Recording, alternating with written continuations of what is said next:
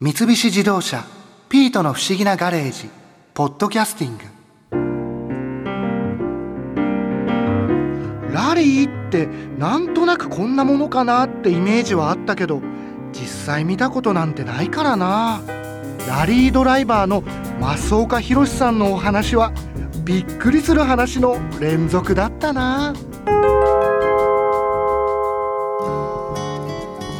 増岡さラリーにもいろんな種類があるんですか？まあ、車によってもね違うんですけども、まあ、三菱自動車はねどちらかというと得意なのがクロスカントリーラリーって言ってねいくつもの国を越えたりまたはその砂漠の道なき道を越えたりする、まあ、ラリーっていうのがあって、まあ、そこではあの、まあ、メインにねパジェロを使って走ってきました。でもう一つのラリーはね世界ラリー選手権っていうのがやっぱりあってねこれあのランサーエボリューションってねあの乗用車ありますね。あれでね走るのが世界ラリー選手権 WRC って言ってますけれどもこれ一般道を走るんですね。一般道も走るんですか走ります、まあ、そこをねその時に閉鎖してもちろん安全を確保して例えばすごいこうねアスファルトの峠道とかを走るの。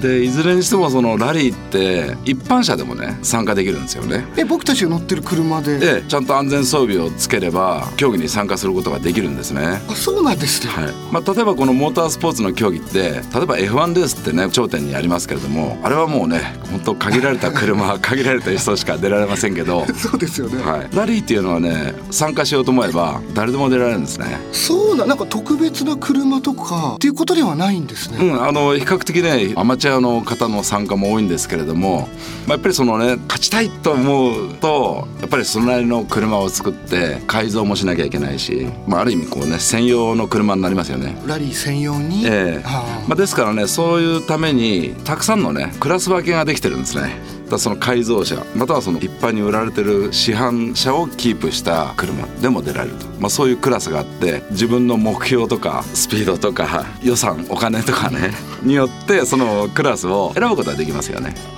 でもこのラリーの良さって全員が同じところ走るんですよね。あじゃあクラスが違うだけで、ええ、みんな同じところ走るんで、まあ、自分が今ね誰に何秒遅れたなとかねすぐ分かるでしょだからある意味こうねすごく構成っていうかね面白みがありますよね。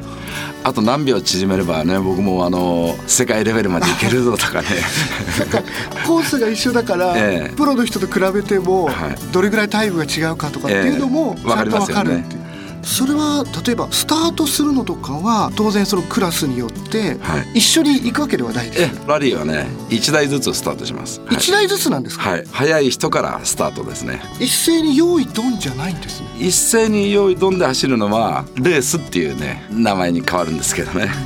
例えば1分間隔とか30秒間隔でこうスタートするんで、まあ、ある意味ねこのラリーは自分との戦いなんですよね。例えばほら2台とか3台で競り合ってたら抜けば勝ちじゃないですか。はいはい。でもラリーってゴールしてみないと全部の車が走りきれないと自分のタイムが良かったのか悪かったのか分かんないですよね。そうですよね、ええ。まあ、ですからもう常にその集中力を保って自分のベストで走らなきゃいけないですね。ラリーは抜いたどうこうっていうよりも、ええ。自分のタイムで競い合うっていうことなんです。そうです。あの僕がずっとね21年間 参加してたあのラリーはこれアフリカの砂漠を走るねパリ・ダカールラリーっていうね競技だったんですよ。はい。これあのフランスの首都パリをスタートして6カ国通ってアフリカにセネガルっていうね国に最終的にゴールする競技だったんですけれどもこれあの2週間で1万キロ走るんですね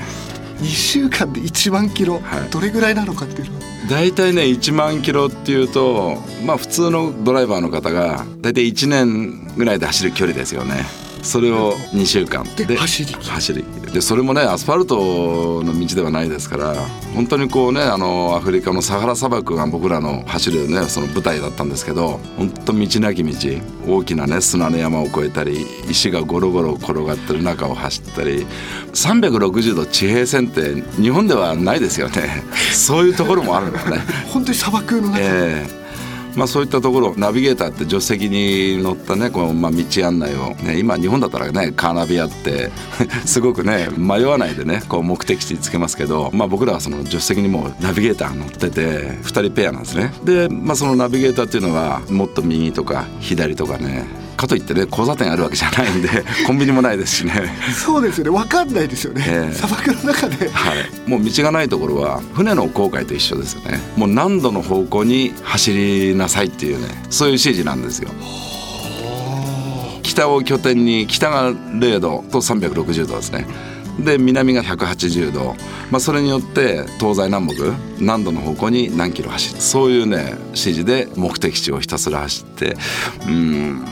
1日長い日だとね800キロ。東京からですと広島ぐらい西は。北だと北海道にも行くぐらいの距離ですね。そこを毎日。コースによってですけどね長い日だともう10時間以上。短い日ですとね6時間ぐらいで走っちゃいますけどね。で夜になったら今度キャンプですからね。寝泊まりも。砂漠の中でキャンプです。まあ1日走ってでまあ夜はテントでキャンプしてでみんな同じ食事を主催者からね提供されるものを食べてでまた次の日早いもん順にスタートすると。こういう繰り返しですね。ちなみにそのテントしてまた行くっていうのは、なんか僕のイメージだと今日走れるところまで走って、じゃあテントここに張ろうって言って、そこで食事してまた朝起きたらそこからスタートするっていうイメージだったんですけど、はい、あのこれはね一日にも走る距離がもうキャンプ地ってもう決まってるんでそこがその日の目的地なんですね。一日一日で決まってるんですね、ええ。まあ、そうじゃなかったらね例えば寝ないで走っちゃったらね。そうですよね。一番早く着いちゃいますけど。そうなんですよ。だから みんなどうやって自分をその制限するのかと思ったら、ええ、それはゴール地は決まってますその日は。でもそこにねたどり着くまでが厳しい日はもう涙涙だしね。今日は気持ちよく走れたなっていう日もあるしみんなそれぞれのドラマがあるんですよね。だからこのラリーってねすごく人気があるんだと思いますっていうことはそのパリ高っていうのはやっぱりラリーの中では一番こう有名なラリーそうですね。やはりあのこれは最高峰ですよね。やっぱりその難易度難しいですよね。で距離もそうですし、まあ、非常に暑かったり寒かったり車にも人にも厳しくてなおかつねキャンプ生活をしながらですから体調管理もしっかりしなきゃいけないしやっぱりこう全ての総合力が求められると思いますね。増岡さんもパリ高で優勝されてますもんね。僕は2002年と2003年あの、まあ、日本人としては2連覇初の結果を出してました。その時もパジェロだったんですか？パジェロですね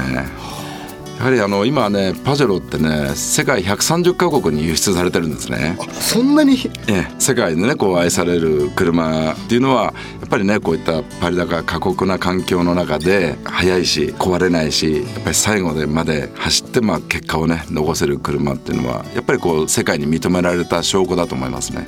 なるほど。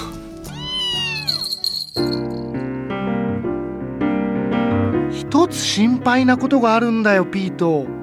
博士が便利カーで俺もラリーに出るって言い出すんじゃないかって。ああその時はお前も反対してくれよ。な。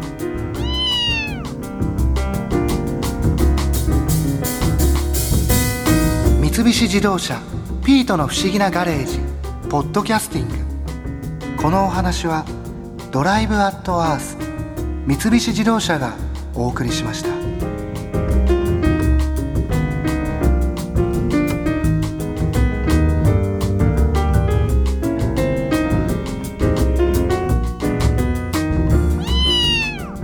こで耳寄りなお知らせです。ピートの不思議なガレージをもっと楽しみたい。という方は毎週土曜日の夕方5時東京 FM をはじめお近くの FM 局で放送の三菱自動車ピートの不思議なガレージをお聞きください。外に出かけたくなるとっておきのお話満載でお届けしています。